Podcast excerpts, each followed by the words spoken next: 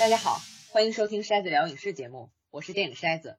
那么这期节目和大家聊一部二零一九年的电视剧《浪漫的体质》。呃，跟前不久聊 D.P. 逃兵追缉令的时候类似啊，为了从不止一个角度来看这个剧，我请来了我的朋友小 T，跟我一起来聊。嗯，大家好，我是小 T。嗯，欢迎。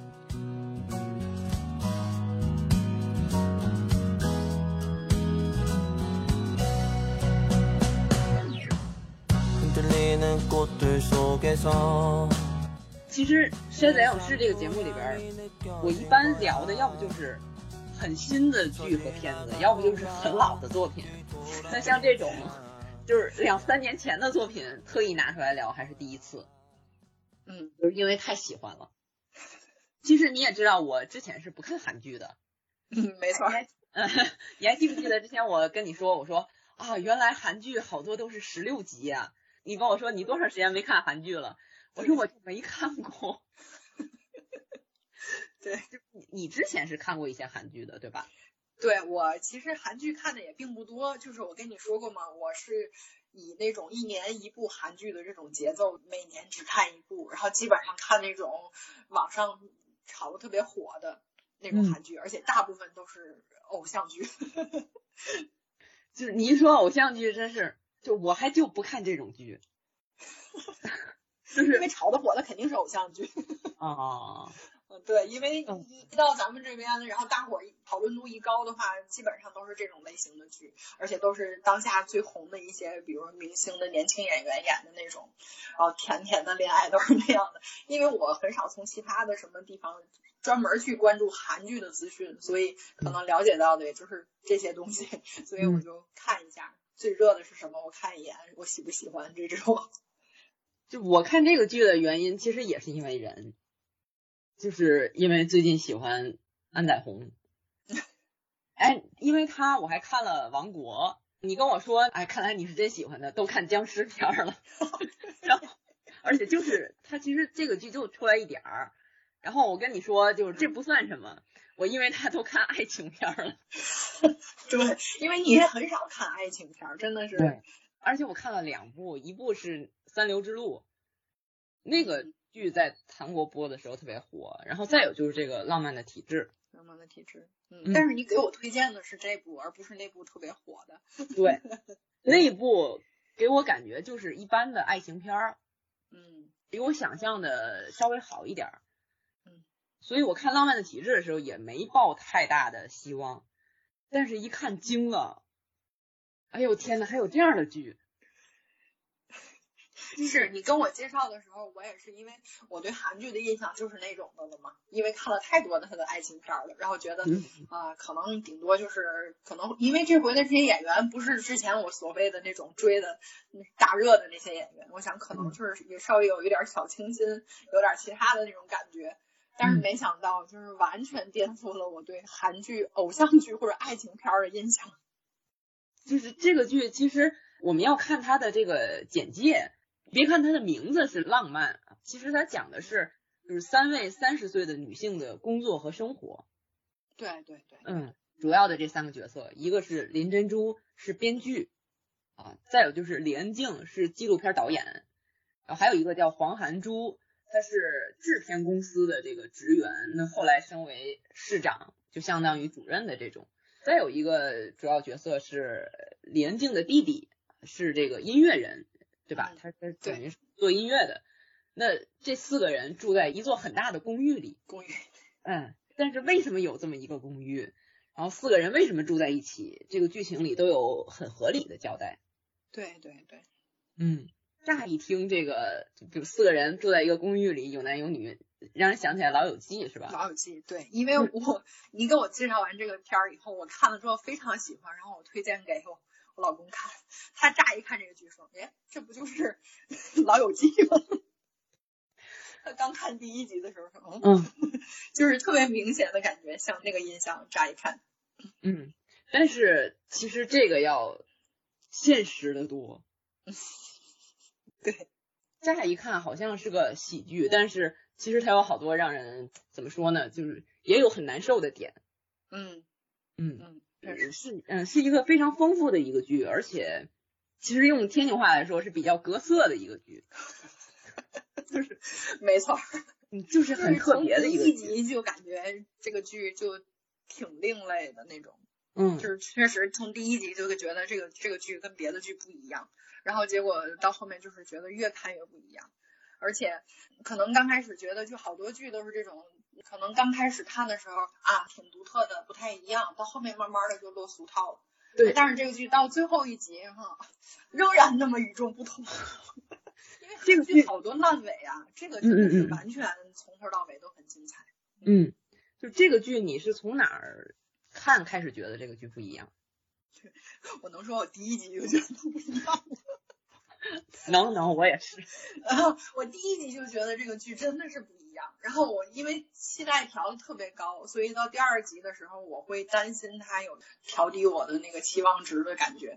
但是第二集出人意料的觉得啊，太搞笑，因为很好笑的一些一些地方在在这里出现了。然后我就觉得啊，这个这个品质保持了。然后到后面第八集。就是之前你问过我，你知不知道韩剧的那个八级定律的时候，我说我知道，我看太多偶像剧，到第八集的时候，嗯，又不一样，然后我就坚定了信心，这剧肯定好看。第一集的时候，就是我从开始就是林珍珠呃女主角在橱窗里看到那个包，嗯，跟她说话，嗯，我打那儿就觉得，哎，这句有意思，嗯嗯嗯，这个包跟他说就是。诱惑他，让他拥有，就是 跟他说爱情会变，物质不会变啊。当时我觉得 啊，好有意思，而且他说到你的心坎儿里了。嗯，就虽然你不一定是这么觉得，但是你觉得啊，这样说有道理，就这种。嗯嗯。刚开始的时候就是在讨论爱情，对吧？就说这个偶像剧到底应该用什么结尾才好？他一上来就在讨论这个问题，他在开头讨论偶像剧的结尾，他本身又是一个偶像剧，我就在想，这个编剧是确实是够有个性的，上来就在讨论这个怎么说呢？是很多人都可能争论不休的一个问题，因为我们看剧的时候都在说什么我喜欢大团圆的，或者那个我就喜欢他分手，我个人是最讨厌开放式的结局，就吊着我，让我特别难受。但是他在一开始就在讨论这个到底是有意思还是没意思，要不要最后有这么一个定论？每一个人都说了一句我爱你，嗯，他在说我爱你的时候出来了各种各样的不同的人，就是这个剧还没演呢就出来一堆不认识的演员，对对对，你都不知道这些人干嘛的，嗯，我说这都谁跟谁呀？哪儿对哪儿？就男女老少，然后任何背景都没有，就开始冲着镜头说我爱你，我说这是在干什么？一头雾水。然后而且这四个人。一上来也是坐在那儿看这件事，没有交代他们之间的关系，从那个珍珠开始就带入这个故事，然后等到最后的时候，可能最后他们四个人再重新聚到这个屋子里头，都来的时候，然后前面的背景已经交代的特别清楚了，哦，原来是他们都为了安慰这个恩静，这些人都过来了，然后从第一集就是三个人的，或者说四个人的四条线，把他们每个人的个人经历都已经。交代清楚了，然后为什么聚到一起？在交代的过程中，可能之前出现的那个莫名其妙的人，有些也已经开始露脸了，然后你就会知道，哦，可能，嗯，是这样的一个剧，应该会是让你慢慢看、慢慢发掘的这么一个感觉的一个剧。嗯，就是开始他不给你做解释，让你自己一点一点的，一边看一边探索，就这种感觉。对对对，他给的信息其实不多。嗯，而且对这几个人的那个经历的介绍可以说是非常简练的一个个人的经历的梗概，但是这个梗概非常的直接，而且甚至我觉得把这人物的个性什么的都带进去，而且这三个人在第一集里面全部都是一种单身的状态，对吧？嗯嗯嗯，就是每个人是怎么走到最后单身的这个地步的？第一个，比如女主角是跟七年的男友分手，然后恩静是男朋友去世了。黄寒珠是怎么说呢？算闪婚吗？嗯，差不多。嗯，就是它是三种不同的爱情状态，对吧？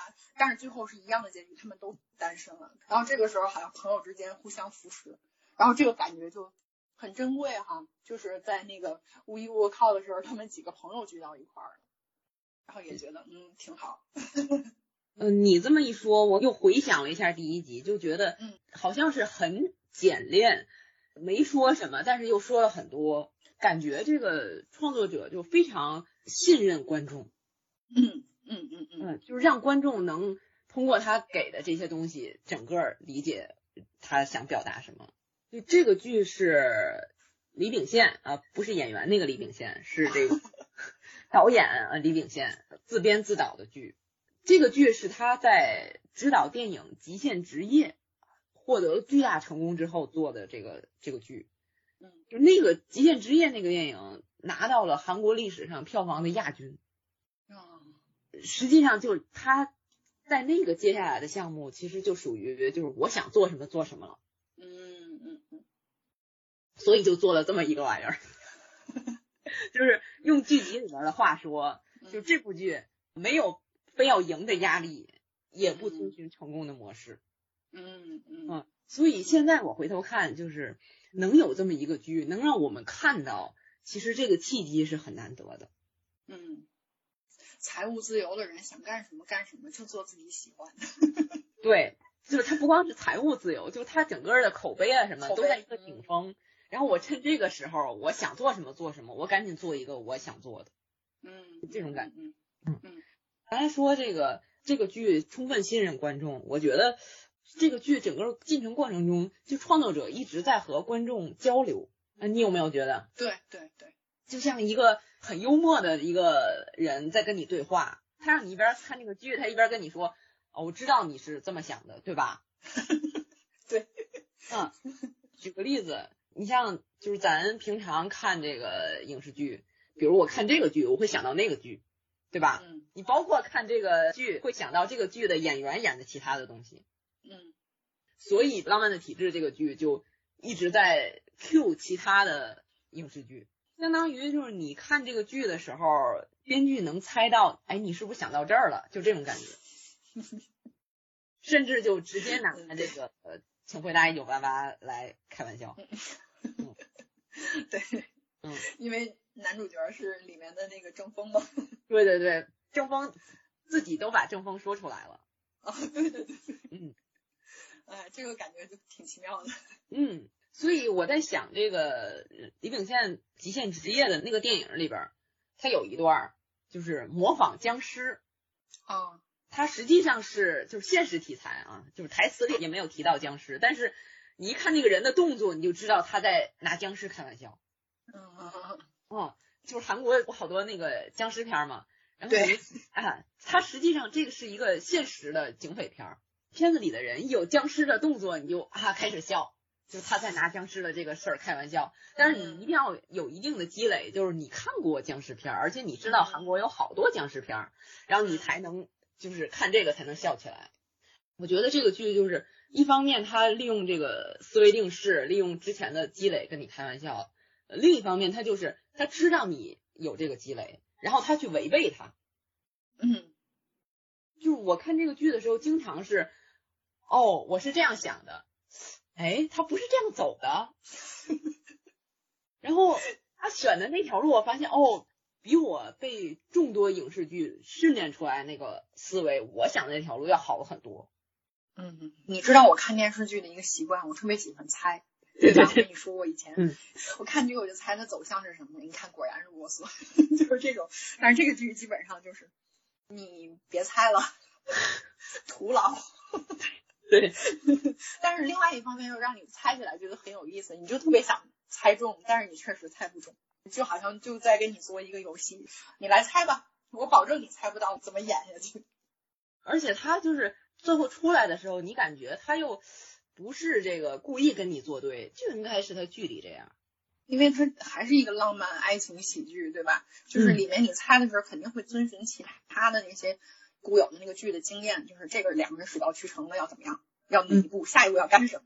但是他不让你猜到的这个东西，你再一回味啊，其实生活里面两个人可能有好感，不一定非要告白呀、是是，就是这种，就是它太贴近你的生活了，而且是你没有在意到的，就是忽略掉的生活，他在电影里给你呈现出来，然后你觉得哦，果然，他这个电视剧实际上是一个电视剧的筹备过程，对吧？对对对，有点嗯剧中是剧那种感觉，对对对对对，嗯 就是作家林珍珠写了一个剧本，然后导演孙凡秀来导这个剧本，然后整个的一个筹备的一个过程，所以他在这个剧里边一直在说他们这个剧，但是你明白，实际上是在评论他们自己的这个剧《浪漫的体质》这个剧。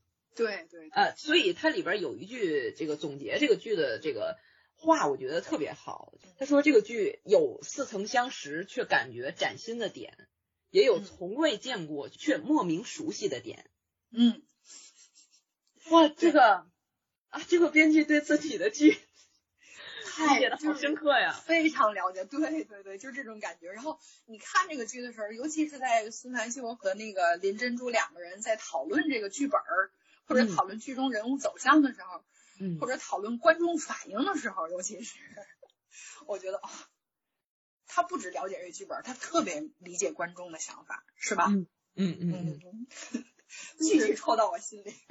举最简单的一个例子，我不知道你看这点儿的时候有没有印象，就是嗯。孙凡秀到这个林珍珠他们家去找他，去他母亲家去找他，然后林珍珠那个就从屋里走出去了，从屋里走出去了，然后这个呃珍珠她妈妈就问孙凡秀，你怎么不追出去？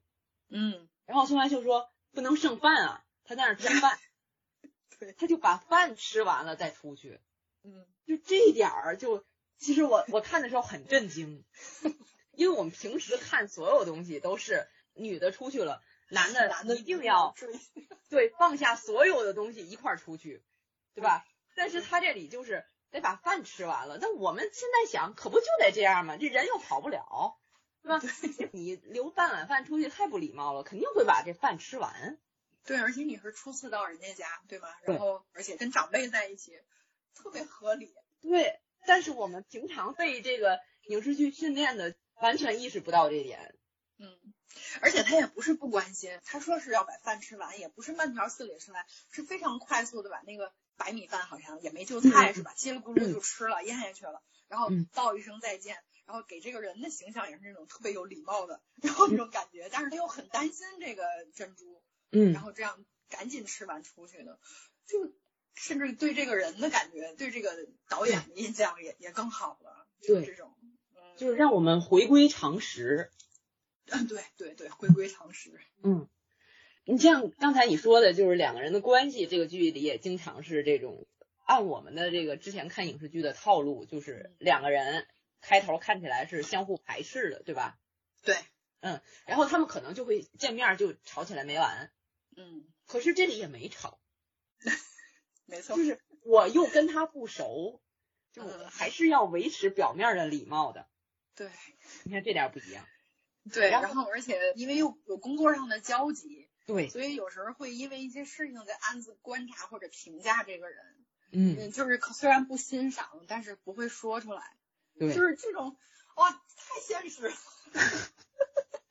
再举个例子，这两个人喝醉了，嗯。然后在一个床上睡了。嗯，就是按照我们常见的影视剧规律 睡了之后就会就会产生感情，对，但是没有，嗯，啊这两个人都是后悔不已。对，后而且我觉得就是他周围朋友的那个反应，是真的是跟我们看这个剧的反应一样，都会在问是真的睡了吗？嗯 嗯嗯，对吧？就是因为他也没演，然后两个人就是很尴尬的分开了，然后嗯就尴尬的就就抠抠脚趾的那种，但是对你也在猜，他的朋友也在猜，就那种八卦的心理，当时对对对对对，嗯就是淋漓尽致。啊，这两个人就是既对立又合作的关系，然后相互试探，也不是没事儿找事儿，你就觉得。就是人和人之间交流啊什么的，也不是一个单位的，就这种陌生人之间的试探就是这样的。对说白了，这个就是一个工作上的合作，你对这个人怎么样啊什么的，都会有一些保留，对吧？也不会太注意这些事儿，就是能嗯促成一项工作就可以了。嗯所以那个状态啊，太真实了。然后哪怕这两个人后来就是互相有好感，嗯，按我们之前看的这些爱情的影视剧有好感，然后很快其实好像就在一起了，但是这个也没有。而且你你记不记得，其实他当时有一小段儿其实是在跟观众开玩笑，就是你觉得这会儿差不多了啊，嗯然后他就俩人就表白了，嗯，嗯，结果我们发现哦，现实不是这样的，其实是就是剧本里写的。哦，对，就是哇，当时就觉得啊，虽然说被创作者骗了一下，稍微有点生气，但是哦，我就是这样想的，我觉得现在该这样了。嗯嗯嗯嗯，嗯，跳出来之后发现哦，那可不是嘛，这才哪儿到哪儿啊？就这样。对对，啊，这太了不起了。怎么说？完全被这个剧迷住了。就它相当于是，就是你像咱们刚才说的是，呃，一方面它是通过这个观众的积累来跟观众开玩笑，呃，再有就是通过观众的积累来打破观众的这个思维定式来讲故事。对。那我觉得这个剧还有特别好的一点，它就是没有按照思维定式来定义男性和女性。嗯。你像我们。印象中啊，这个还是印象中看其他的这个影视剧的时候，比如分手之后更放不下的，一般是女性，但是这里边不一定，不是，嗯，而且就是比如脑子里突然想色色的事情的，也不一定一般是男性，但是这个剧也不是这样，没错，而且就是这里边我觉得。对女性真的是就是很尊重、很尊重的那种，就是我们印象中女性好像更容易相信这个男性的誓言，嗯，但是林珍珠有一点就是跟那个宋曼秀要拉钩，然后宋曼秀说：“你不是相信这个的人吧？”哎，就是呃怎么说呢，就是非常明白，就是非常明白，嗯，你包括这里边就是情侣之间吵架，就是先就大度放下的。也不一定是男的，也有可能是女的。对，他其中这个剧里边有就是问这个提到就交往是什么，爱情是什么，回答的时候也没有说在爱情的关系中，呃，女性应该怎样，男性应该怎样，而是给双方同样的标准。对对，整个啊，真的就又又要感叹一句，这个剧真的太好了。你说那么多感叹，喜欢。你说那么多感叹，我肯定得删掉 删掉一部。我我总是在说的时候，总要感叹一句：这个剧太好看了，都一定要去看。筛子聊影视，在体验中成长，用理解去改变。而且我特别喜欢的是，这个剧里的男性都很温柔。啊，你像《请回答一九八八》里边，其实也是。不是说男性一定要很阳刚，所谓的啊阳刚，一定要隐藏自己的感情。其实我觉得现在爱情剧让人觉得看着舒服，很多时候就是呃男性让人很舒服，不是刻板印象。对对对，嗯，觉得以前的那种叫大男子主义或者是什么样的印象的那种男性，已经其实越来越不受人欢迎了。嗯，就是并不会让我们觉得。嗯，对，这样的就是很 man 就很好。其实我更喜欢那种特别能理解女性，对吧？然后而且比较能包容的一些，然后有点小幽默或者是自嘲啊，不管是怎么着。但是这部剧里面呢，其实这些男性就每一个角色都有那么一点讨喜的地方，每个人身上都有一些，就是都是那种比较能够理解女性，或者是对自己比较关注的人，比较能够认真的去了解他的那种人。或者包容他一些问题的人，这里面的男性基本上都是这样的。嗯嗯，其实就是相对来说是一方面是更真实。嗯，哦，就我们说的那些这个大男子主义那种男性，很多时候其实是被艺术作品塑造出来的。对。然后现实中可能有人就想往那方面学，但实际上人是多层面的。我觉得这个剧所显示出来的这个男性，一方面是比较真实，另一方面是比较真实的里边的比较好的那一面。哎，对，嗯，所以说看着就很舒服。这个剧它的台词很多，嗯，一方面是这个独白很多，一方面是台词很多。我其实之前看作品不太喜欢这种情况，就我觉得还是用这个镜头来表现。当然，电影主要是用镜头来表现，电视剧这样也未尝不可。我觉得我以前不喜欢这种台词多的，是因为台词写的不够好，太水了。这个剧的台词写的实在是太好了，嗯，非常精准，有些地方。而且因为它的台词量非常非常大，你看一遍可能还没有完全消化。对，啊，就是我现在有的时候就是没事儿就拿出来看一会儿，嗯，然后每次看都有新的收获，就这种感觉。我以前看韩剧，尤其看这种爱情片的时候，就是完全可以拿着个别的东西 在看着它，然后里面有一些剧情推进的时候，我再仔细看一看。然后这个剧是因为一是台词密集，二是确实信息量特别大，一定要仔细看。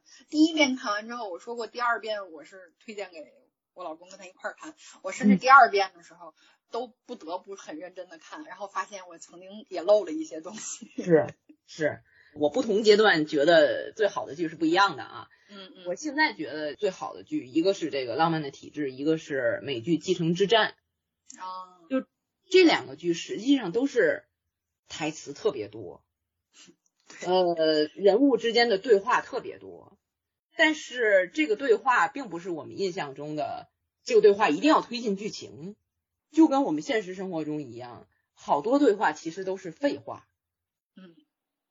没有真正的传递出来信息，但是是人与人之间的沟通。嗯，对，对，这个剧就是这种感觉。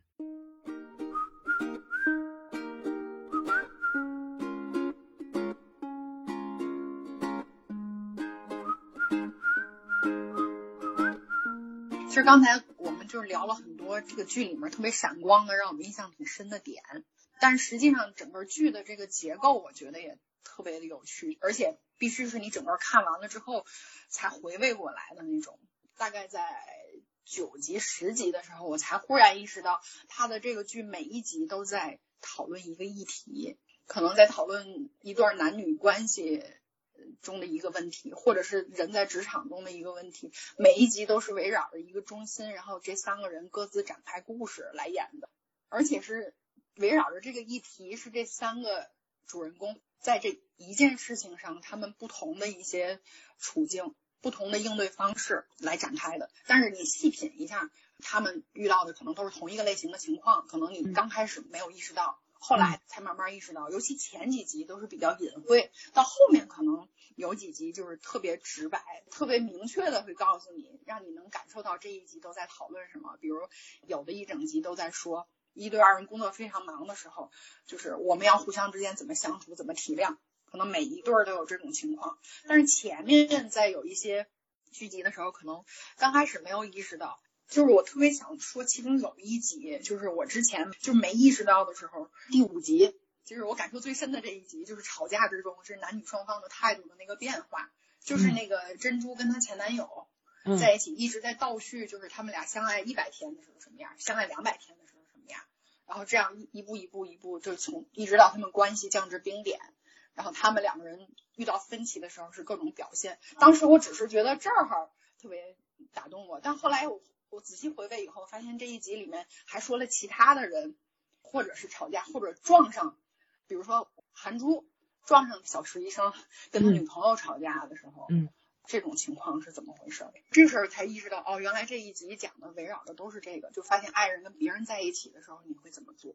我就觉得，嗯，它整体的这个结构看起来特别松散，但实际上又特别紧密的串在一起了。而且整个它有一个感情的线在往下走，就有公转有自转那种。嗯嗯嗯，哎，对你这个形容好，有公转有自转。除了一整条线以外，每一集还有自己单独的线在剖析一个问题。嗯。我第一遍看完了，完全没有意识到这一点。嗯，你跟我说之后，我在看第二遍的时候才发现。比如他这一集都在说告白，对。比如他这一集都在说人在面临危机的时候怎么办？对对对。嗯，还有就是这一集都在说人在面临误解的时候怎么办？嗯，没错没错。哇，这个这个太厉害了！我看过的。比较喜欢的就是每一集一个主题的剧，只有《海滨帝国》，嗯嗯嗯，呃，也叫《大西洋帝国》。我当时在看那个剧的时候，我就哦，这个电视剧还能这样，就是每一集自成篇章。嗯，我这个可不好编，没是这种感觉。没错。呃，然后这个剧就属于就是他自己自成一章，然后你还没有发现。对。就是到最后，其实到后头十二、十三集的时候，就特别特别明显了。然后十三集 就直接就整集感觉都在讨论一个屁的这个问题。对对对对对，就是实际上就是恋人之间隐藏什么，然后这个暴露什么，都在讨论这个问题。对你该怎么选择，或者是是是不是应该放下之前的那些包袱，是吧？就是有这种，然后到这个时候，可能就是特别很很明显的这一集的主题就显露出来。但是你仔细品一下，前面其实也一直在说，只是不是那么明显。然后他是在，我觉得他是在一点点的让你发现，也是让你在一点点发现他的那个思路。嗯嗯，就是但是不发现也没有什么。对对对对，嗯。就是就是不会影响你看的。对对对，像你刚才说的这个剧的这个有公传有自传，像这个自传这个我是第二遍才你提醒我才知道，但是公传的这个就是我看第一遍的时候发现什么呢？就是我都快看完了我才意识到，哦，这个剧涵盖了各种爱情关系。对，呃，不同年龄层、职业、经济状况。到这个恋爱双方的各自的地位关系不同，对吧？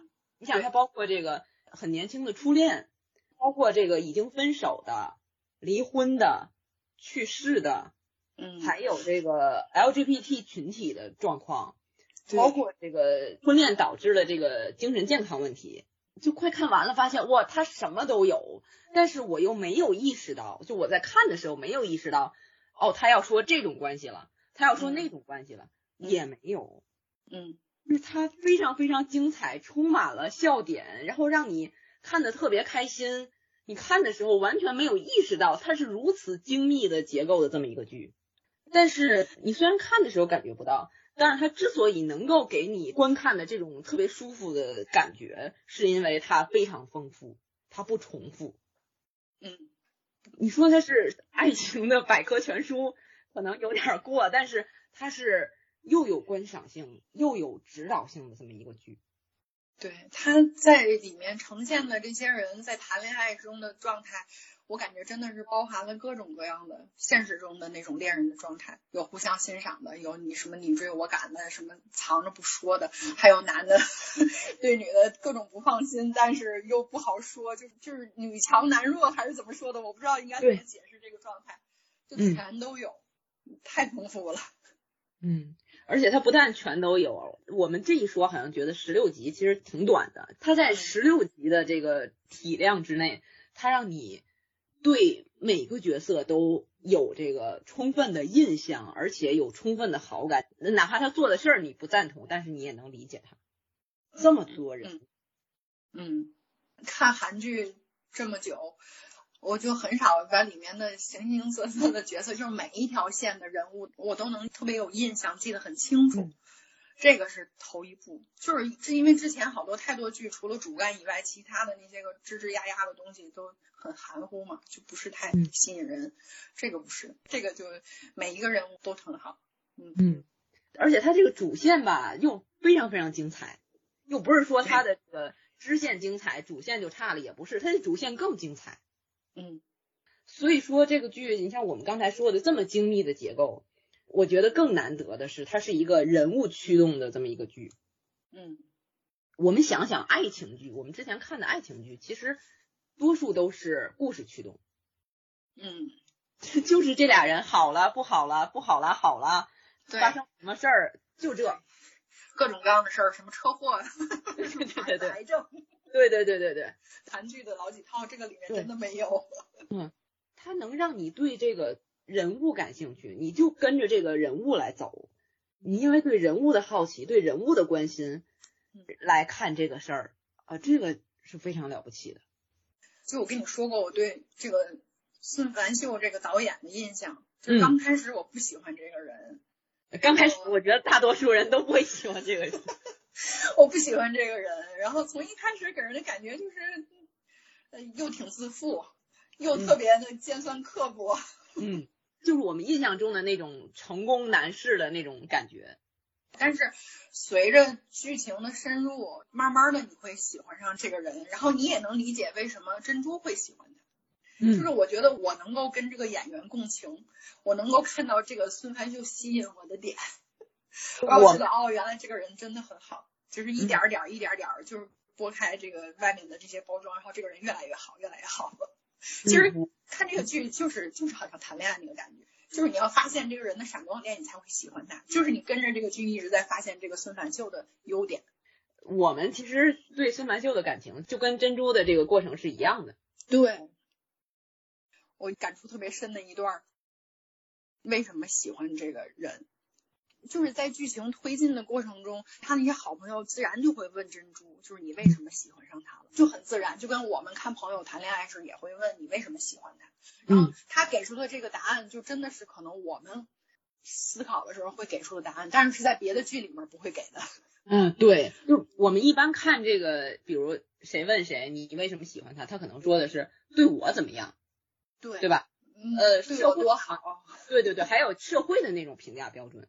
对对对，什么什么名牌大学呀，什么工作优秀啊，什么长得帅呀，对我好啊，嗯。多暖呀什么的，都是这种很俗气的那个。但是这个剧不是，嗯。这剧里面问的时候，他在想，他也不是对朋友说，他是自己回到屋里去想，嗯。就是想这个人的这些吸引他的点的时候，都是，比如说，第一点就是在一起很有趣，嗯，然后是做讨厌人的事，心情也不会不爽。嗯 这个是我特别感同身受的一点。嗯后面说的，比如说不喷香水儿，但是味道很好闻，沟通顺畅，顺畅到让人不爽，意料之外的体贴，意料之中的勤劳，然后吃完饭以后会好好刷牙，然后吃冷面一定要问加不加饺子，然后会唱歌，会弹琴，会做菜，就是这些，就是特别生活化的东西，但是会让你觉得，嗯，确实是这样。就是我觉得对我来说特别重要的一点，就是他对我做讨厌的事情的时候，我不会不爽，真的是非常重要的一点，这才能证明我喜欢他。对，就是你喜欢这个人是什么都喜欢。对对对嗯对对，可能别人受不了他做这种事儿，但是我受得了，这可能嗯就是、就是证明我喜欢他的这一点。嗯而且沟通顺畅，顺畅到让人不爽，这个真的是，就是你还没张嘴，他就知道你要说什么，或者你一说什么，他马上就觉得是，而且不是在奉承你的那种是，是嗯真的这么觉得的时候、嗯啊，这种这样这两人才能在一起啊。什么叫灵魂伴侣，对吧？对，嗯，其实你包括钟南秀在被问为什么喜欢珍珠的时候，他的那个回答跟这个又不一样。他的那个回答非常简单，因为他当时其实是不太好意思把这个话说出来的。嗯，是焕东问孙凡秀你喜欢珍珠吗？嗯然后孙凡秀说的那个话就特别简单，就是在一起总能让人笑出来，然后能让人变得善良。嗯就非常简单，但是也是特别深入、特别生活化，对就那种感觉，嗯，就是感觉这个你看完了你就很好奇这个作者李秉宪这个人，没错儿，就是他本身也很年轻，嗯，他怎么有这么多体验？对，你包括你像我们刚才说了半天都是这个爱情方面，嗯，他在剧里边对这个职场的这个描述也非常非常非常深入，我觉得这是，我觉得这是一大看点。嗯，好几嗯个笑点都在这里面了。对我们印象中可能就是就觉得啊，这个做艺术的这个领域可能跟我们这些就是上班族不太一样。对，但是你发现他说的这些其实跟我们也一样，就是没错，嗯，就是前面我们说过，这个剧其实就是一个电视剧拍摄前期整个前期准备工作的这么一个详细的一个讲述。女主角是编剧，男主角是导演。那李秉宪是这个剧的编剧兼导演，我觉得他是把自己的一部分放在女主角身上，一部分放在男主角身上，嗯就是这种感觉。这个其实挺不容易的，就没有说你像之前我记得我看这个好莱坞女演员的圆桌会议啊，嗯当时好像是凯特·布兰切特，他说有男编剧跟他说说，哎呀，怎么写女性啊？我不会写呀。然后布兰切特就说，你就按照一个人写呀，女性也是人呐、你看这个剧，你就可以感觉到编剧是把自己的一部分放在女主角身上，但是这个剧里边又写了很多女性在职场遇到的这个不公平的这种待遇。对，他在这方面也很敏锐，我觉得这也很难得。嗯，比如说黄涵珠在拍摄现场的时候，被导演和编剧说你是一个女生哈，你为什么不喊我一声哥哥？然后这些问题都都解决了。然后后来黄涵珠的应对方式，我简直笑破肚皮。我跟你说，我真的听说过有领导这样跟女的职员就这样说，嗯就是原话是你要用你的性别优势去解决这个问题，嗯，真有。哎哎呦，这部剧真的就是内容很丰富嘛，嗯嗯它涉及的各种各样的话题特别特别的多。嗯嗯，然后里面职场，比如领导和下属的关系，其实有两个女性领导，而且一个是嗯黄涵珠的那个制片公司那边的那个领导，是一个我嗯特别喜欢的一个人。然后另外一边就是这个编剧，就是珍珠的那个编剧的那个 正作家。啊，对，正作家。正作家这个就是刚开始我不怎么喜欢他，后来觉得还好，这个人也挺可爱的。但是前面这个就是比如说这种在职场中前辈看到后辈比自己有才华的时候，那种嫉妒的心理 也非常的真实和贴切，而且他是用那种非常搞笑的方式给你表达出来的，而且里面有一句哦特别经典的台词，就是特别好笑的，就是珍珠总是在怼他，嗯 总是在怼正作家，然后结果他们周围的那个编剧说，我发现了，当你挨批的时候，你不尴尬，批你那个人就非常尴尬。我觉得这可以作为这个职场的指导指导性一点。这简直让我就醍醐灌顶，你知道吗？太对了，嗯，这个剧它其实对好多领导那些评价，我们觉得啊，这是这不是说我们单位领导吗？就是那种感。你像李恩静最初工作的那个地方，嗯，你还记得吗？就是一个纪录片的一个、嗯啊记记下来了，一个一个班组也好，一个什么也好，他说那里的上司们就像把暴力奉为宗教的人，而公司是连劳动基准的存在都不知道的地方。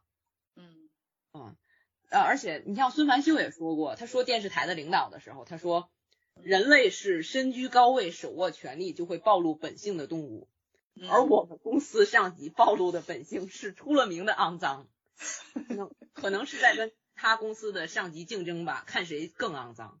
嗯，确实像你说的，虽然是一个感觉很小众的一个圈子的一个事儿，但是它里面表现出来的或者表达的那些现象，真的是我们每个人都能遇到的。嗯嗯嗯，但是就这个剧其实好在它也给我们一些希望。这个剧我们说它叫浪漫的体质，而且是一个爱情浪漫剧，给我们的印象好像是爱情的部分更浪漫。但其实这个剧相对来说更浪漫、更理想化的其实是工作。嗯你想这个剧里边的这些主要人物，好像他在工作上努力，最后都能得到回报。对哦，这个在现实中是 不可能的对对，啊，但是他又给我们一种希望。你像孙凡秀说，他爱工作爱到什么程度，就是超过了他拆快递对拆快递的 爱。对我想了一下，我是喜欢我的工作还是喜欢拆快递？哦，那我肯定更喜欢拆快递。对，心心念念的东西终于到了。对呀、你你呢？嗯，没错儿。啊，就是他能喜欢工作到这种程度，其实让人挺羡慕的。嗯嗯嗯嗯，但是我们哪怕就是对工作没有喜欢到这种程度，但我们可能也生活中也有事儿可以让我们投入到这种程度，喜欢到这种程度。嗯这个剧里边儿，呃，像刚才说的这个工作环境，他对工作环境的这种恶劣的工作环境有很好的这个形容，但是他也给我们一种希望。你像刚才说的这个郑作家也好，孙凡秀的那个领导、那个局长也好，嗯，其实你细看，这人还行，对，对吧？你像那个孙凡秀的这个局长，他首先我觉得其实已经很难得了，相比很多领导很难得了，就是他业务上很认真，他能及时看出来这两个剧组的剧本儿有重合的地方。嗯嗯这个是很多领导都做不到的。对，嗯，然后他拿着这个剧本去找这个正作家，正作家问他：“你为什么觉得就是我抄袭了珍珠？”这个领导说：“我们不是正处在适合扮坏人的位置上吗？”非常非常明白，非常明白的一个人。嗯嗯，就是甚至他说过那个话，他说：“擅自判断曲解对方的话，不知是强求还是强迫。”就是我和别人对话的时候，我就曲解他。嗯，但是越是这样的人，越是容易走上高位。那越走上高位，那强求就越容易赢。嗯，然后他接着说：“那明明就不是赢。”对，哎呦，我看这话特别感动。嗯，就是其实这个剧里面人物真的都，就是每一个人都确实能让你会喜欢上，每一个人都挺可爱的。其实，对，孙凡秀其实也被这个电视台坑的够呛。嗯，就是那种我们很熟悉的 单位单位坑员工的这个套路 啊，但是起码还有这么个领导。就这种感觉，嗯嗯，那相比之下，你就觉得你刚才说挺喜欢的韩珠的这个领导，对，这个领导就真的是很不容易做到这种程度。嗯嗯，像他们说这个吃饭的时候倒酒给自己的下属先倒，没错，我好感动。哦，虽然就是一直冷着脸，但实际上也很关心别人，然后对好多事儿特别明白，然后还。就还能放手让人去做呀，就是很多很多地方，太棒了。这个领导他就是我要求你做什么事儿，你能做到了，我其他就不管了。对对吧？你包括就是我借韩珠的这个人情，我把这个导演和编剧约到了，我不能再要求其他了。嗯嗯，没错，就是太不容易了。非常非常好。就是韩珠总结的明确，这个台词里说，现如今的人。明确的人就是善良的人了，嗯，所以说看这个剧，虽然他揭露的那些东西让你很生气，但是他抚慰你也很到位，就是让你觉得还是有好人。对，到最后那个孙凡秀说过这个话，跟这个珍珠说，当时是好多人给这个剧恶评嘛，嗯，对对，呃，然后孙凡秀说。世界上还有很多不是那样的人，不以伤害别人为乐的人，更多是那样的人，嗯，是一件多么值得庆幸的事儿啊！嗯，这世上本来就是更善良的人，需要更费力的去生活。虽然那样感觉很吃亏，但是你不能把世界交给坏人啊！嗯嗯，就是你包括呃，连静也说过一个话，就是尚敏问连静，就是为什么要拍这个纪录片儿？连静说，为了共同思考，共同交流。想为共同成长提供点帮助，嗯，然后他说，因为世界上有很多坏人，所以不太坏的人表达更多，下一代才能受不太坏的人的影响长大。嗯嗯，对，他说过这句话。我觉得这也是这个创作者想要拍这个剧，就这个剧实际上在韩国播的时候收视率非常不好。我觉得就是后面他们在讨论这个剧的时候，因为他们是边边边播，对吧？对对对对。已经知道前面的收视率了，所以他其实真的就是在真实的反映这个剧的情况，当时的那个播放情况。嗯嗯。所以他说的那话更能够真实的反映这个导演或者说这个编剧当时对这个剧的这种期望，或者是他想通过剧传达什么，就是比较真切的，应该是心里话。我觉得。对对对。但是好在这个剧虽然播的时候收视率不好，但是。后来他上了 Netflix，嗯，在网上的这个反响非常非常好，嗯，呃，在世界各地的网上的反响都很好，非常好，嗯嗯，因为我觉得这个其实也是，你想它这么一个剧，像我们刚才说的，需要一定的这个看影视剧的这个积累，而且它的叙述是很年轻化的，是和观众交流啊，就是非常俏皮的这么一个剧，它确实更适合年轻人来看。但是年轻人是不在周末看电视的，所以他在网上获得的这个欢迎，比在电视上放更获得欢迎。我觉得这个也是合理，可以理解。对对对，所以说现在渠道多了，市场就可以细分。嗯，能有这样的作品出来，呃，能有这样的作品被很多人看到、记住，我觉得还是挺难得的。对。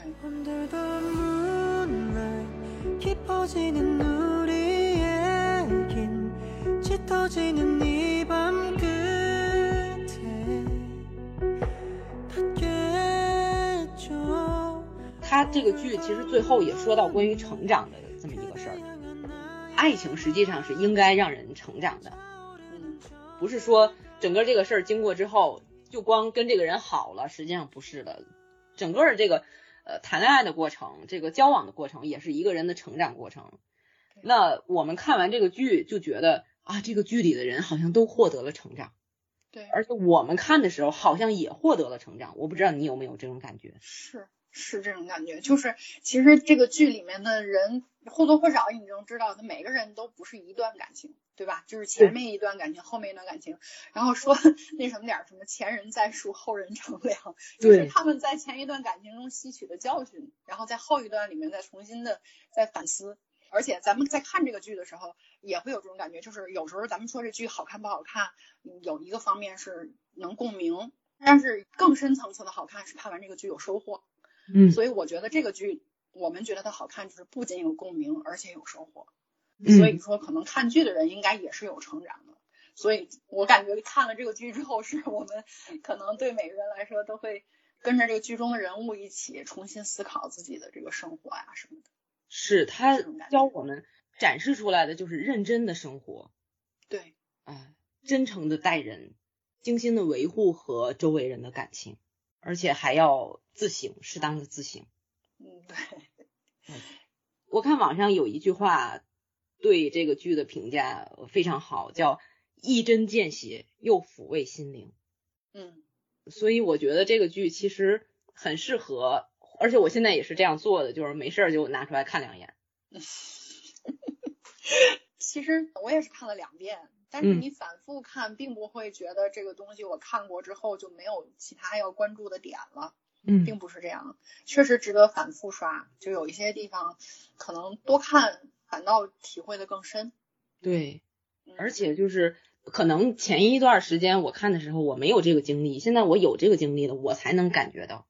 对对对，虽然说这个剧它讲的是三十岁的人，就是三十岁的人的经历，但是我觉得可能要三十岁多一些才能理解这个剧里边的一些东西。可能是我这个成熟的比较晚啊，所以我现在觉得我是在比较适当的时候遇到的这个剧。嗯，所以真的是特别感谢这个剧的创作者、导演、编剧，就是一个人啊，这个。主创啊，包括这个演员们，这个剧就我们就时间来不及说了，这个剧的表演真的是非常非常细腻、真实、放松、有趣，嗯，哎，表演也非常棒，所以遇到这个剧呃非常庆幸，呃特别感谢这个剧的所有主创，也感谢你啊，今天跟我聊这个剧，感谢你邀请我聊这剧，最主要是，如果以我以前筛剧看剧的那个。渠道的话，我可能不会看到这部剧，所以特别感谢你推荐这个剧给我，然后也特别希望跟你聊，然后把这个剧推荐给其他没有看过的人。对对对对对，我也是这个目的。然后我们不想说太多的细节，太多精彩的东西，就是其实可说的还有很多很多。呃，太多了。嗯嗯嗯，那我们今天就聊到这儿。嗯，感谢小 T，好的，也感谢大家的收听。感谢感谢。我们下期筛子聊影视再见。再见。足を肌乗る左んだ